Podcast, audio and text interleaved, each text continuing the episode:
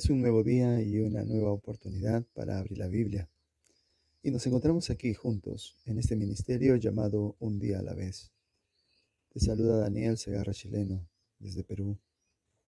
Y es un gusto encontrarnos aquí nuevamente para abrir la Biblia, para continuar con nuestra labor de leerla, de perseverar, de meditar en ella y a través de la lectura de la Biblia, la oración y el fortalecimiento de nuestra mente, podamos ser ungidos con el Espíritu Santo para ser purificados cada día. Cada mañana debemos recibir el fuego del Espíritu Santo, lo cual nos prepara para este día. Cada día es diferente y cada día debemos recibir ese bautizo.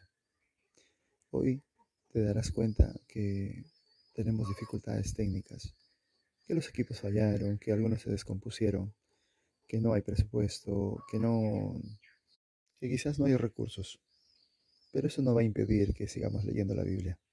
Eso no va a impedir que sigamos hablando de Dios y compartiendo la palabra. Así que lo haremos así, sin fondo musical y sin equipos más que nuestro móvil, que es el que nos permite grabar esta lectura diaria y tan solamente por el hecho de que nada va a impedir que continuemos con nuestra misión y nuestra consigna de seguir de la mano de Dios a través de sus escrituras para conocerle. Por eso nada debe impedírtelo. No hay excusa. No hay un pretexto para dejar de abrir la Biblia cada día. El libro de Esdras, en el capítulo 10, verso 4, dice, Levántate porque esta es tu obligación y nosotros estaremos contigo. Esfuérzate y pon mano a la obra. Y el libro de Lucas en el capítulo 13, verso 24 dice, Esforzaos a entrar por la puerta angosta, porque os digo que muchos procurarán entrar y no podrán. ¿Qué mérito habría en llegar al cielo o alcanzar la promesa de la tierra nueva si no hubiese que esforzarse por ella? Por eso, hoy a pesar de las dificultades, no te rindas, persevera no te desanimes. Abre la Biblia, continúa tu estudio. Aún hay mucho por hacer. Pon las manos a la obra. El Señor te necesita hoy. Antes de iniciar nuestro estudio, hagamos una oración. Querido Padre que estás en el cielo, gracias te damos, Señor, hoy por la bendición de la vida. Gracias porque estás pendiente de nosotros, por conocerte a través de tu palabra. Ten misericordia de nosotros. Danos la voluntad, el empeño, el esfuerzo para continuar perseverantes, Señor, en este camino de instrucción, en este camino de aprendizaje a pesar de las dificultades. Hoy, Señor, pedimos a ti que bendigas a cada uno de los que escucha este audio, que abre su Biblia con nosotros y las comparte. Que bendigas a aquellos que te buscan, Señor, en el corazón. Que permitas que podamos continuar, Señor, haciendo esta labor para ti. Hoy te pedimos que derrames bendición Necesitamos, pues, ayuda. Escucha hoy nuestra oración y que se haga tu voluntad. Que este ministerio, que es tuyo, pueda cumplir su propósito a su tiempo y según lo que tú has determinado. Provee sustento y alimento para nuestros hogares. Ayúdanos hoy en la labor diaria donde estemos. Te lo pedimos en el nombre de Cristo Jesús. Amén. Continuando con nuestra lectura del libro de Éxodo y nos corresponde el capítulo 39. Este capítulo va a hablar acerca de las vestiduras. Ya se armó la estructura del santuario. Sus adornos, sus utensilios, sus muebles ya fueron instalados. Ahora la obra se dirige hacia la vestidura del sumo sacerdote y de los sacerdotes. El verso 1 dice, de azul, púrpura y carmesí hicieron las vestiduras del ministerio para el servicio en el santuario y asimismo hicieron las vestiduras sagradas para Aarón, como Jehová lo había mandado a Moisés. El efod también lo hizo de oro, de azul, de púrpura, carmesí y lino torcido. Forjaron láminas de oro y las cortaron en hilos para tejerlos entre el azul, la púrpura, el carmesí y el lino, con labor primorosa. Le hicieron las sombreras que se unían en sus dos extremos, el cinto que sujetaba el efod formaba una sola pieza con él y era de lo mismo, de igual labor. era de oro, azul, púrpura, carmesí y lino torcido, como Jehová lo había mandado antes a Moisés.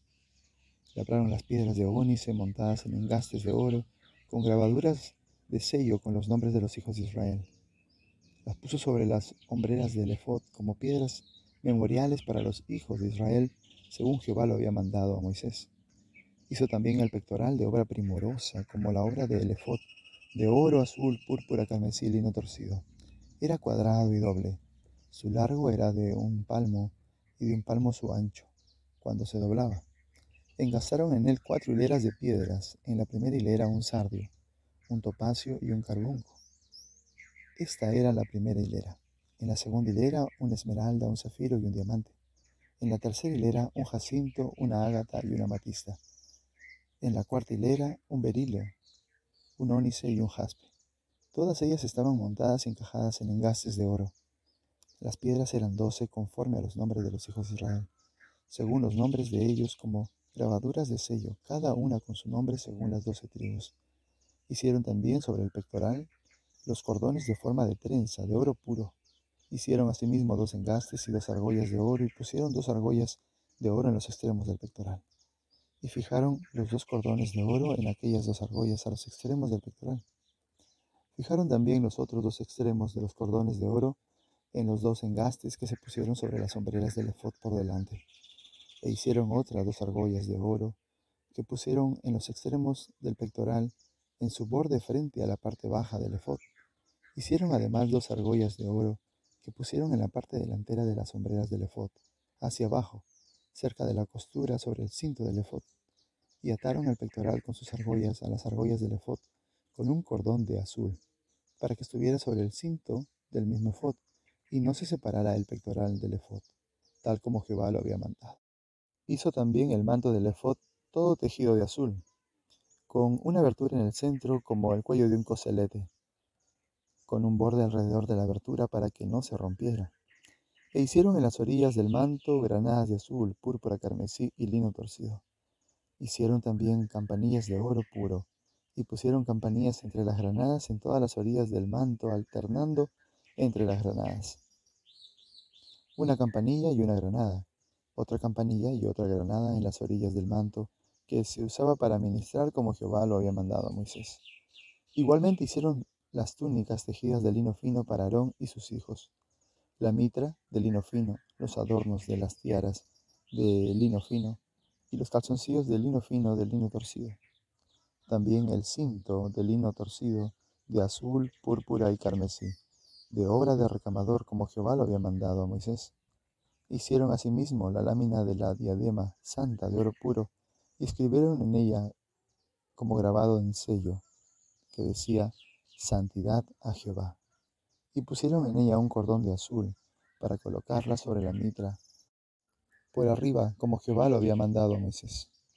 En esta primera parte del capítulo encontramos la indumentaria de los sacerdotes y el diseño del traje del sumo sacerdote.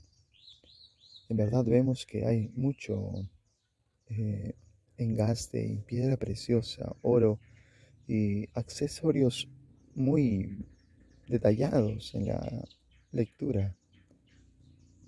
Cada detalle ha sido dado por Dios y expuesto en obra por los hombres, por aquellos que Él escogió, a quien les dio su don de la habilidad de poder hacer estos accesorios, estas artesanías. Y me sorprende que nadie dijera o no pusiesen excusa en decir, no, no tengo lo que había en Egipto, o no tengo los instrumentos, o no he podido hacerlo, o no puedo hacerlo porque me falta tal o tal cosa. Simplemente, con la sencillez y los instrumentos que tenía en sus manos, sin nada que pudiese eh, excusarlo, iniciaron la obra.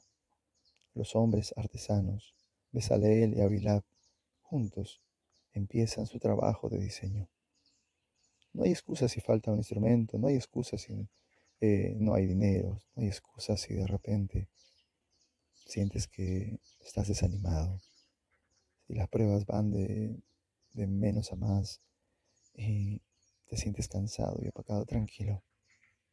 Mañana todo pasará y estarás mejor. Dios no te abandona. Tan solo ten paciencia. Esfuérzate. Mantente firme. Quizás ayer no fue un buen día, pero hoy, hoy puedes consagrarte de mañana y decirle a Dios que te dé la fortaleza para soportar, para mantenerte firme a pesar de las dificultades y a pesar de las falencias que haya económicamente o profesionalmente en ti. Hoy puedes pedir el sustento a Dios y decirle, Señor, mira, mira mi condición en este momento y sosténme. Te pido por favor que no me dejes solo. Hoy tienes la oportunidad, porque para Dios no hay la excusa de no haber o no tener. Dios es el Dios de lo imposible. Dios puede hacer todo aquello que tú quisieras y no puedes con tus manos. Dios te da la habilidad, el don y el ingenio para que obres en tal forma que puedas tener lo que necesitas. Esfuérzate y ten paciencia, y el Señor coronará tu frente con un sello que diga allí, dedicado a Jehová. Pon eso en tu mente. Tú estás dedicado a Dios, por eso Dios hará de ti una obra primorosa y cuidará de ti en cada momento. No te desalientes. Continúa. El verso 32 continúa la lectura diciendo, Así fue acabada toda la obra del tabernáculo, del tabernáculo de reunión, e hicieron los hijos de Israel como Jehová había mandado a Moisés. Así lo hicieron. Y trajeron el tabernáculo a Moisés, el tabernáculo y todos sus utensilios, sus corchetes, sus tablas, sus barras, sus columnas y sus basas, la cubierta de pieles de carnero teñida de rojo, la cubierta de pieles finas, el velo del frente, el arca del testimonio y sus varas, el propiciatorio. La mesa, todos sus vasos, el pan de la proposición, el candelabro de oro puro, sus lámparas, las lámparas que debían mantenerse en orden y todos sus utensilios, el aceite para alumbrado, el altar de oro, el aceite de la unción, el incienso aromático, la cortina para la entrada del tabernáculo, el altar de bronce con su enrejado de bronce y sus varas y todos sus utensilios, la fuente y su base, las cortinas del atrio, sus columnas y sus bases, las cortinas para la entrada del atrio, sus cuerdas y sus estacas, y todos los utensilios del servicio del tabernáculo, del tabernáculo de reunión, las vestiduras del servicio para ministrar en el santuario, las sagradas vestiduras para Aarón, el sacerdote, y las vestiduras de sus hijos para ministrar en el sacerdocio. Conforme a todas las cosas que Jehová había mandado a Moisés, así hicieron los hijos de Israel toda la obra. Cuando Moisés vio toda la obra y que le habían hecho como Jehová había mandado, los bendijo. Todos los elementos de la obra del tabernáculo han sido terminados. No hubo excusa alguna, sino que todos perseveraron.